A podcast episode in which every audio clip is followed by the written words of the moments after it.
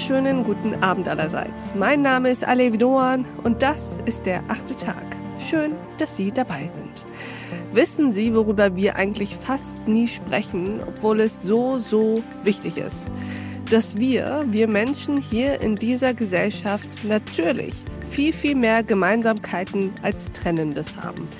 Auch wenn es gerade so scheint, als ob jede und jeder eine radikal individuelle Melange ist aus dem, wo er herkommt, wer seine Eltern sind, was er wählt, wo er lebt und wen er liebt. Natürlich verbindet uns eigentlich viel mehr, als aufgeheizte Identitätsdebatten uns glauben machen wollen. Und genau darüber sprechen wir heute. Herzlich willkommen im achten Tag Mitu Sanyal. Ich grüße Sie. Hallo Frau Sanyal, würden Sie sich uns mal kurz vorstellen? Mein Name ist Mitu Sanyal, ich bin Kulturwissenschaftlerin, ich bin Journalistin, ich bin Schriftstellerin. Gerade ist mein Debütroman Identity erschienen, in dem es ein bisschen um die Identitätsdebatten geht. Aber eigentlich ist ja Identität sowieso die Grundfrage von Literatur, also geht es einfach um alles. Sehr schön. Und heute soll es auch so ein bisschen um alles gehen, denn Sie sind heute hier, um mit uns bei aller Diversität eben auch auf die Gemeinsamkeiten, auf Solidarität und Heilung der Gesellschaft zu blicken. Haben wir, Frau Sanyal, den Blick auf das Große und Ganze eigentlich verlernt? Ich würde so gerne sagen, ja, aber das würde ja beinhalten, dass wir den mal hatten, also dass wir uns mal als Gemeinschaft verstanden haben, in der halt alle willkommen sind. Und das ist ja einfach nicht so. Also wir mhm. betrachten halt immer alles, was wir irgendwie als anders markieren, mit großem Misstrauen. Und da ist es auch relativ egal, was das andere ist. Ne? Also ob es jetzt von Düsseldorf aus gesehen Köln ist oder irgendwie von Oberbilk, wo ich wohne, irgendwie alleine schon Derendorf oder das Zooviertel, oh Gott, also ne, selbe, selbe Stadt, anderer Stadtteil ist. Oder ob es jetzt Menschen aus anderen Ländern sind, die wir als sowieso so viel gefährlicher wahrnehmen als uns selber. Und ähm, es sind ja in erster Linie Menschen und der Gedanke, die kommen hier hin und importieren ihre fremde Kultur und ihre vor allem ihre gefährliche fremde Kultur negiert ja, dass es immer schon Kulturaustausch gab, dass die Welt immer schon viel viel globaler war, als wir das dachten.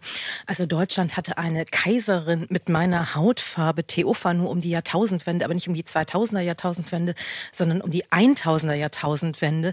Die hat, das ist eine byzantinische Prinzessin, die hat Kaiser Otto geheiratet und und die hat den Deutschen die Gabel mitgebracht, was sie super fanden. Und äh, das Händewaschen, Hygiene, das fanden die nicht so toll, was ja gerade im Moment total zentral ist. Und all das ist nicht Teil unserer gemeinsamen Erinnerung. Und im Moment, wenn wir sagen, warum reden wir nicht über Gemeinsamkeiten, dann meinen wir damit die Identitätspolitik. Und das ist ja so ein, ähm, so ein Begriff aus den 70er Jahren, der aus einer großen Solidarität herausgeboren wurde. Und eben nicht, wir spalten uns in immer kleinere Grüppchen ab. Und ähm, das wird der ja so ein bisschen vorgeworfen, aber dabei ist es ja eigentlich die umgekehrte Bewegung, dass ähm, wir sagen, wenn wir irgendwie von Deutsch, also dass wir sagen, warum reden wir nicht einfach nur von Deutschen? Ne? Also reicht doch. Aber wenn man zum Beispiel deutsche Menschen mal bei so einer Google-Bildersuche googelt, dann hat man weiße Deutsche, weiße Deutsche, weiße Deutsche. Irgendwann kommt Donald Trump und erst lange danach kommen die ersten nicht weißen deutschen Menschen. Und das sagt ganz, ganz viel darüber, wie wir ein Wir konstruieren. Und wir wollen halt Teil dieses Wirs werden. Und wenn wir uns nicht selber mit erwähnen, werden wir nicht mitgedacht. Und das ist eigentlich die Frage. Das Gemeine ist, weil wir uns ja immer rechtfertigen müssen, dass sich das natürlich auf unser eigenes Denken auch auswirkt. Ne? Also dass wir auch plötzlich anfangen zu gucken, wo unterscheiden wir uns. Und das ist wichtig und richtig. Was sind unsere spezifischen Bedürfnisse? Aber wir müssen wie immer und wie bei allem auch auf Gemeinsamkeiten gucken. Und da hat ja Judith Butler so schön gesagt, dass es alle Menschen gemeinsam haben, ist ja ihre Verletzlichkeit und dass sie das als Ressource nimmt, um Gemeinsamkeit herzustellen. Ich würde dem zustimmen, aber ich finde, wir brauchen noch etwas darüber, nämlich Liebe, also etwas Positives. Also Verletzlichkeit mm. ist natürlich auch positiv, aber, aber irgendwie jetzt nicht nur positiv konnotiert, wobei sie das ja sehr positiv konnotiert. Und äh, wir brauchen halt auch etwas, etwas, was das Wachsen, das irgendwie, das, was uns mehr als uns selbst macht, was uns irgendwie ähm, zu Wesen macht, die, die auch bereit sind, für andere viel zu geben.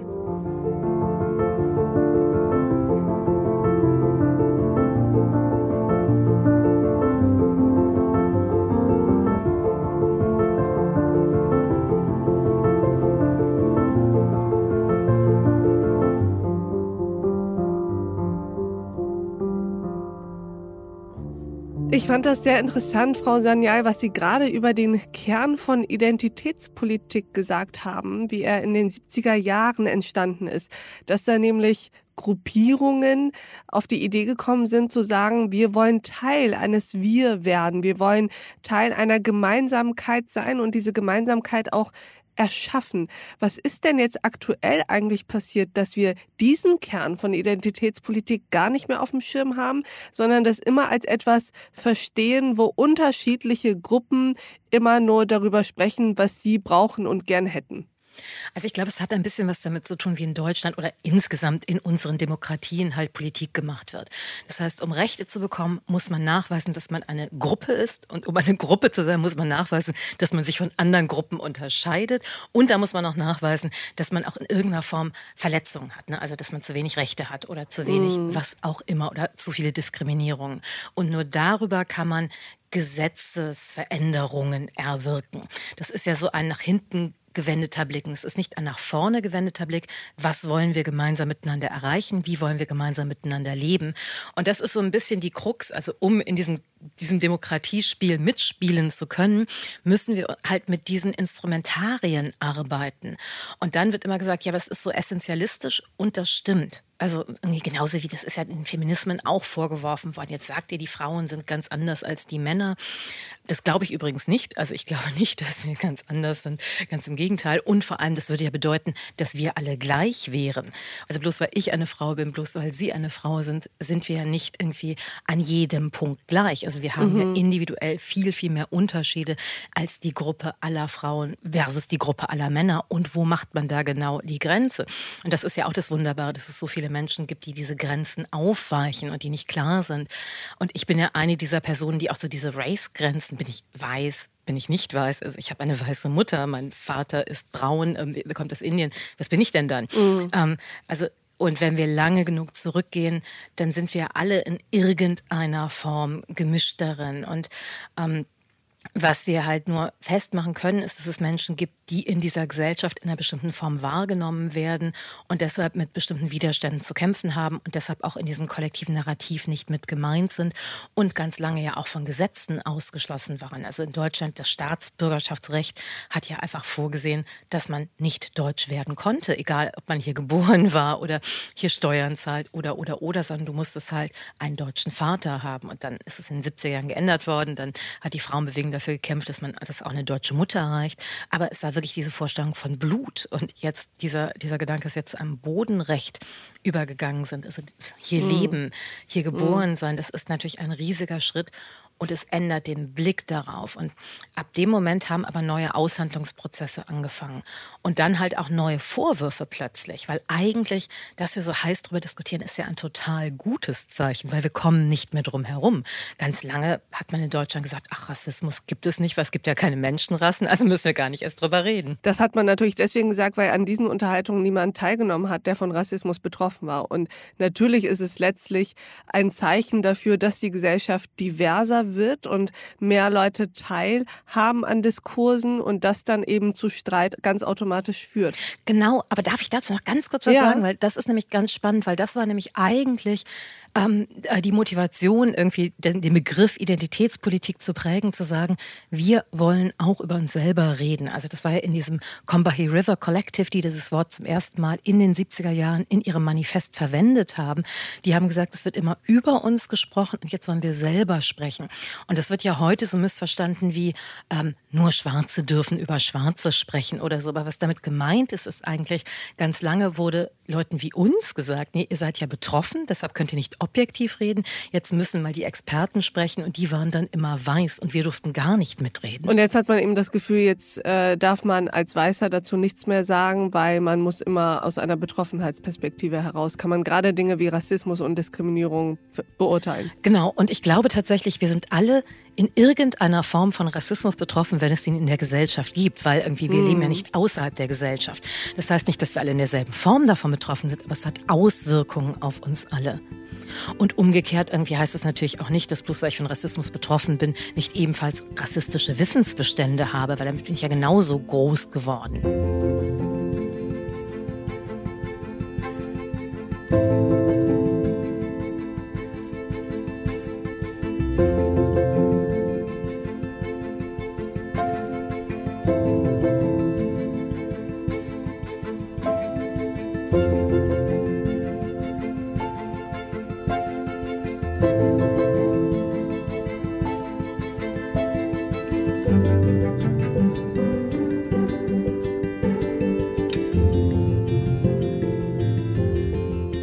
Tatsächlich eines der Dinge, die man vielleicht traurigerweise über uns alle sagen kann.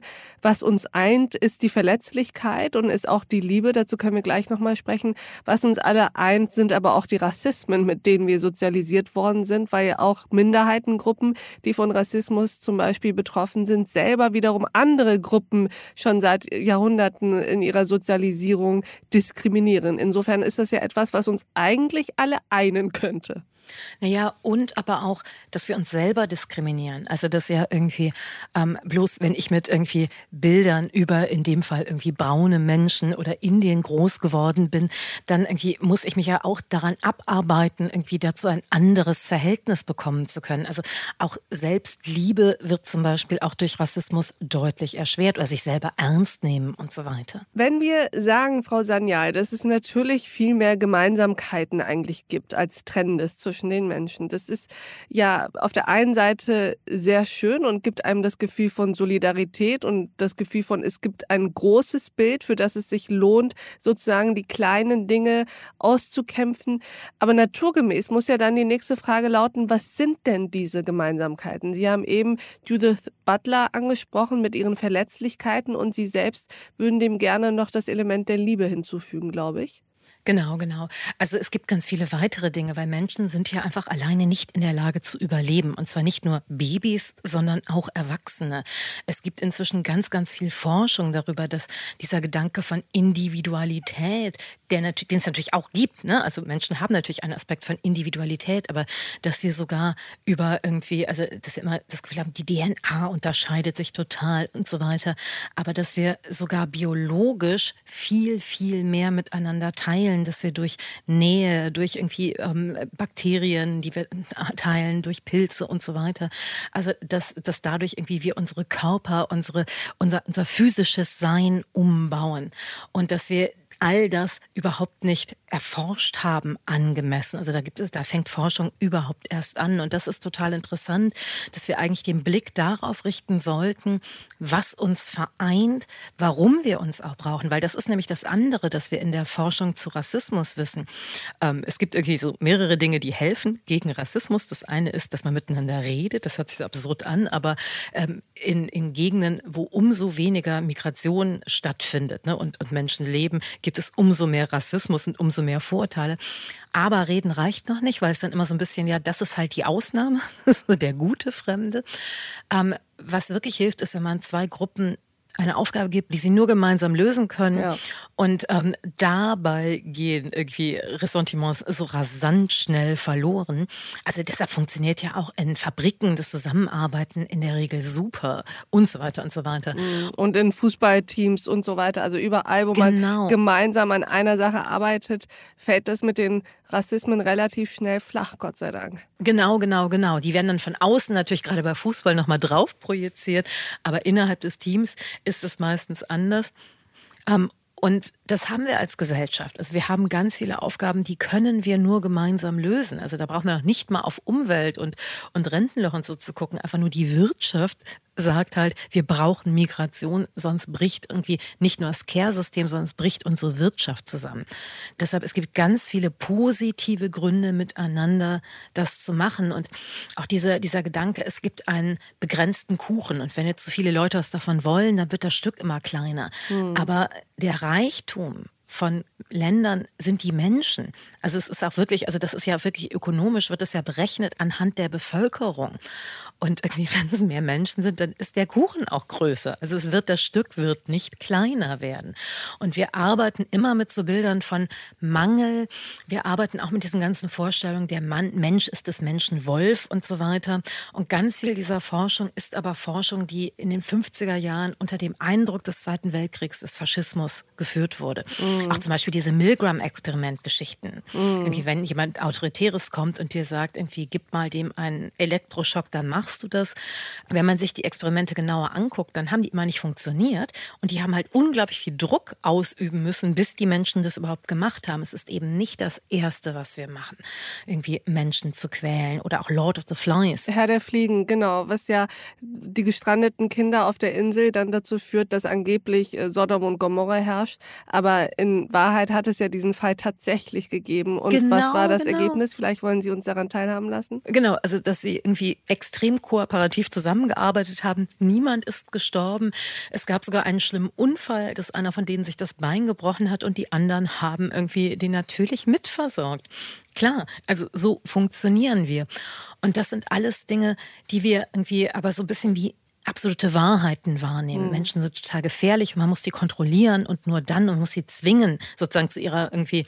Das ist ja auch so ein bisschen in der Corona-Krise. Man muss besonders viele Regeln machen. Es gibt ja viele Möglichkeiten. Man kann ja auch einfach irgendwie gemeinsam sagen, wie gehen wir gemeinsam damit um mhm. und irgendwie es über Informationen und über Appelle machen. Ich will überhaupt nicht sagen, dass die Regierung das hätte machen sollen, aber es, es ist interessant, dass irgendwie bei der Ansprache in Schottland und die Regierungspräsidentin irgendwie am Niklas Sturgeon gesagt hat, ach, und irgendwie wir sind all dem zusammen und ich danke Ihnen und wenn Sie Hilfe brauchen und hier sind die Hotlines, was so eine ganz andere Ansprache mm. war als ein irgendwie Macron, wir sind im Kampf gegen das Virus. Und das sind also einfach nur diese unterschiedlichen Narrative. Und ähm, ich halte mich an Regeln viel lieber, wenn mir jemand sagt, das ist für uns alle gut, als wenn mir jemand sagt, du musst das machen, sonst wirst du bestraft.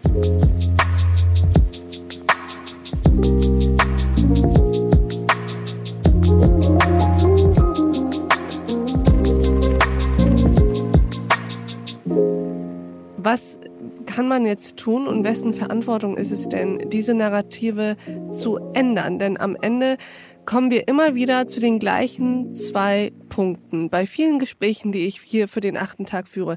Das eine ist das Menschenbild, das wir haben und das vielleicht uns Menschen gar nicht so richtig gerecht wird, sei es der Homo economicus, sei es Thomas Hobbes und sein der Mensch ist dem Menschen ein Wolf. Also dass dieses dieser diese ständige Gefahr, die voneinander auszugehen scheint, eigentlich gar nicht dem gerecht wird, dem kooperativen Menschen nicht richtig gerecht wird. Und auf der anderen Seite die Frage, wie gehen wir auch miteinander um? Und welche Geschichten erzählen wir am Ende? Das vielleicht als zweites. Welches sind die Narrative, die unsere Kultur auch prägen? Wie können wir denn an diesen Dingen jetzt was ändern? Das sind ja nicht kleine Dinge. Das sind nicht kleine Dinge. Ähm, ich hatte vor kurzem tatsächlich so ein Aha-Erlebnis. Ähm, ich habe einen Vortrag von Robin Wall Kimmerer gehört. Ähm, es hat was damit zu tun. Es hört sich nicht so an, aber es hat wirklich etwas damit zu tun, wo sie über Grammatik gesprochen hat. Die Grammatik von Animacy, also irgendwie der Belebtheit der Welt. Dass sie sagt, in den meisten Sprachen, die wir kennen, sind halt Nomen die wichtigsten irgendwie Wortformen. Während Potawatomi, das ist halt die Sprache ihrer irgendwie Eltern und, und, und Großeltern, also sie ist halt First Nation American, ähm, ist halt eine Sprache, in der Verben 70 Prozent der Sprache ausmachen. Und Verben sind zum Beispiel sowas wie ein Samstag sein, ein See sein, ähm, eine Bucht sein, ein Baum sein, das sind Verben. Und wir haben einen anderen Blick darauf. Wir nehmen einen Baum, wenn es ein Verb ist, als etwas Belebtes wahr, das irgendwie fühlt, das sich irgendwie aktiv ausstreckt, dass die Erde fühlt, irgendwie, dass die, die Vögel, die darauf sind, fühlt, dass die, ähm, die Blätter irgendwie nach außen drückt. Also die Welt ist belebt. Wir gehen mit belebt, einer belebten Welt um. Ähm, und wenn wir einen, einen Baum als Verb sehen, als belebt sehen, irgendwie, dann ist es auch recht schwieriger, Träger, den abzuhacken mhm. und den zu Holz mhm. zu machen. Mhm. Und dafür braucht man halt den als zu einem Ding zu machen und ähm, sozusagen ähm, zu einem Objekt zu machen. Und dieser Gedanke, die Welt zu beleben, weil wir so ein bisschen in unseren Paradigmen bleiben, also in dieser relativ hierarchisierten Welt und eigentlich so ein bisschen eigentlich versuchen, einzelne Gruppen höher in der Hierarchie zu drücken. Und das ist alles richtig und wichtig und irgendwie, ähm, da würde ich niemals etwas gegen sagen. Aber eigentlich geht es tatsächlich um dieses radikale Umdenken. Was ist unser Verhältnis zu der Welt um uns herum? Auch wie viel ist es angemessen zu nehmen? Irgendwie, wie viel müssen wir zurückgeben? Nicht nur anderen Menschen gegenüber, sondern auch der, der Umwelt gegenüber zum Beispiel. Und das waren so, also das waren auch, also sie ist halt Biologieprofessorin und Sozioökonomin, äh, äh Ökologin. Und dass sie halt ganz viel auch irgendwie zu Experimenten berichtet hat, wo es darum geht, irgendwie wie Ernte funktioniert, dass wir bei Naturschutz immer dran denken, wir lassen die Natur bloß in Ruhe und dann ist gut. Und dass sie halt irgendwie so Vergleichsfelder gemacht haben, wo die halt die Natur in Ruhe gelassen haben versus einem Vergleichsfeld mit irgendwie ähm, bedrohten Pflanzenarten. Ne? Und mit einem Vergleichsfeld, wo sie sozusagen nach diesem Honorary Harvest, also dass du irgendwie, wenn du etwas erntest, etwas zurückgibst, indem du irgendwie der Pflanze etwas vorsingst, in Unkraut jätest okay. irgendwie und so weiter. Und das, wo man das, das absolut absurd sich anhört, aber in dem Feld, das sie in Ruhe gelassen haben, irgendwie haben sich die äh, bedrohte Pflanzenart erhalten, ist ein bisschen zurückgegangen, aber ist noch da geblieben. In dem anderen Feld hat sie sich vermehrt. Mhm. Und das, also das fand ich total interessant, weil wir immer noch das Gefühl haben, wir sind eigentlich schädlich oder als Corona anfing, haben ja alle plötzlich irgendwie diese wirren irgendwie Bilder gepostet von irgendwie Delfine in der Spree und mm, so weiter. Genau, Nature is healing, als ob jetzt irgendwie die Natur sich die Welt wieder zurückerobert, nachdem der Mensch endlich mal zu Hause in Quarantäne geblieben genau, ist. Genau, genau, genau, genau. Was auf der einen Seite mit Sicherheit ähm, nicht ganz schlimm ist, also nicht ganz falsch ist, wenn man irgendwie an den irgendwie eingeschränkten Flugverkehr denkt. Auf der anderen Seite irgendwie, was dann aber gleichzeitig in Brasilien an Abholzung irgendwie möglichst schnell vorangeprescht wurde, war die andere Sache. Aber es ist immer noch der Gedanke dazu, wir müssen entweder die Natur schützen, schützen, also beschützen und retten, oder wir sind irgendwie das Krebsgeschwür der Welt. Und nein, wir sind ein Teil der Welt. Wir sind irgendwie, genauso wie wir alle von Menschen voneinander abhängig sind, sind wir ja auch irgendwie Teil unserer Umwelt und müssten halt wirklich ein interaktiveres System da auch haben. Ich fände auch, also ganz banal, ähm, all diese Fragen, wenn es um irgendwie ähm, gewaltfreie Kommunikation geht, Konsens geht, aus diesen ganzen Bereichen, in denen ich arbeite, all das würde ich gerne auf den Bundestag mal übertragen. Also auch da finde ich einfach, dass Kommunikation so unglaublich dysfunktional ist. Mhm und es halt darum geht, irgendwie, wer sich durchsetzt. Das ist ja auch schon in der, in der Wortwahl, ne? also die Regierung und die Opposition, als würden die einen Krieg gegeneinander führen. Nein, nein, die müssen gemeinsam regieren. Also auch da fände ich es tatsächlich unglaublich heilsam, andere Formen von irgendwie Konfliktlösungsstrategien auch zu haben.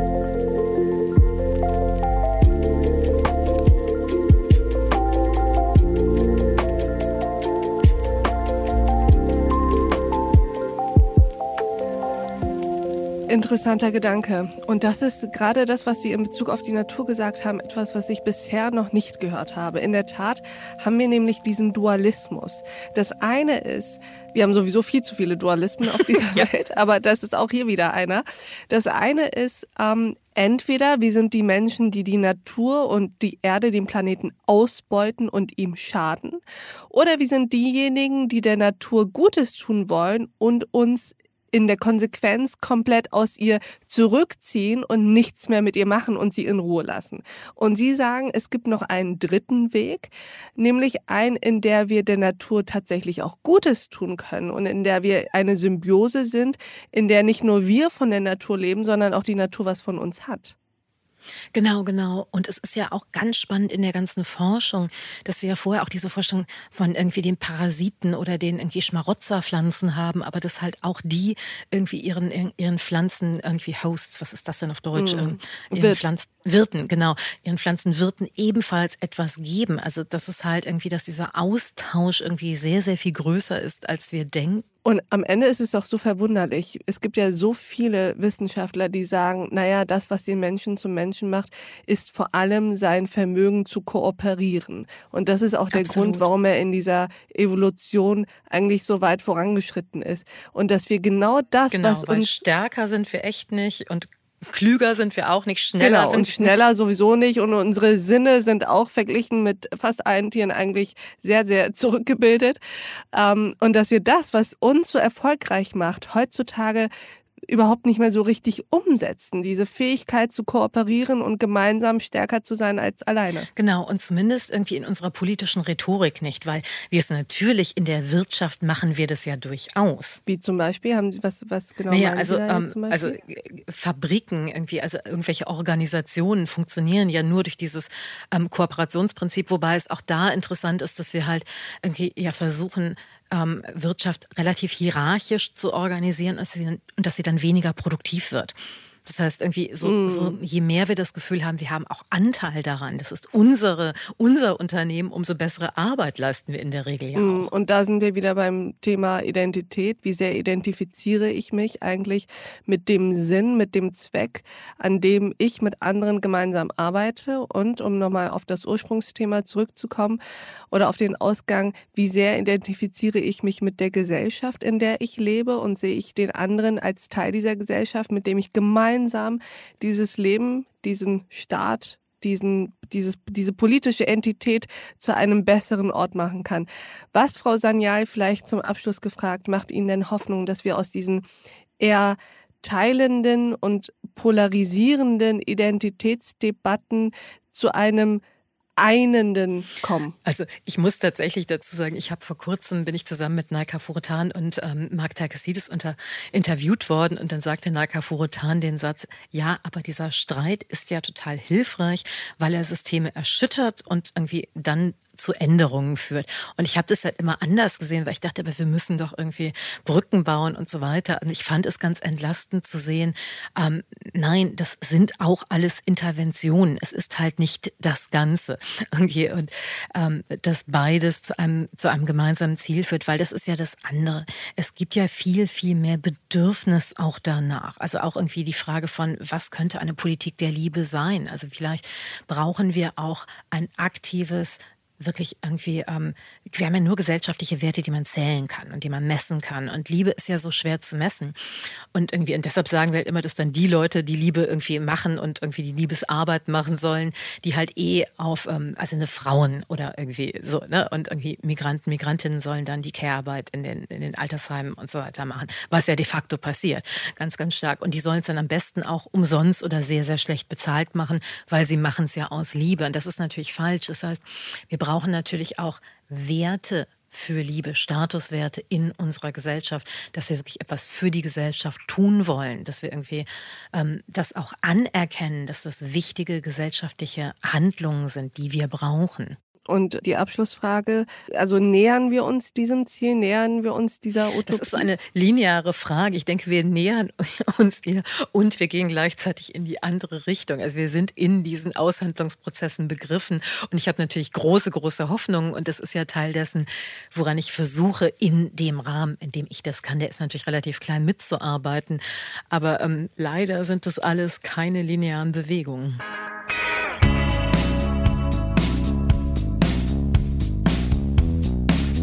Liebe Frau Sanyal, wir haben über Identitäten, Identitätspolitik gesprochen, über Solidarität und Heilung und sind am Ende bei der Liebe angekommen. Und das finde ich irgendwie sehr, sehr schön. Vielen Dank, dass Sie bei uns im achten Tag waren. Ich danke Ihnen ganz herzlich. Und ich danke auch Ihnen, liebe Hörerinnen und Hörer, fürs Mithören und Mitdenken. Und ich würde mich freuen, wenn wir uns im nächsten achten Tag wieder begegnen. Bis dahin, auf sehr, sehr bald. Ihre Alef Doan.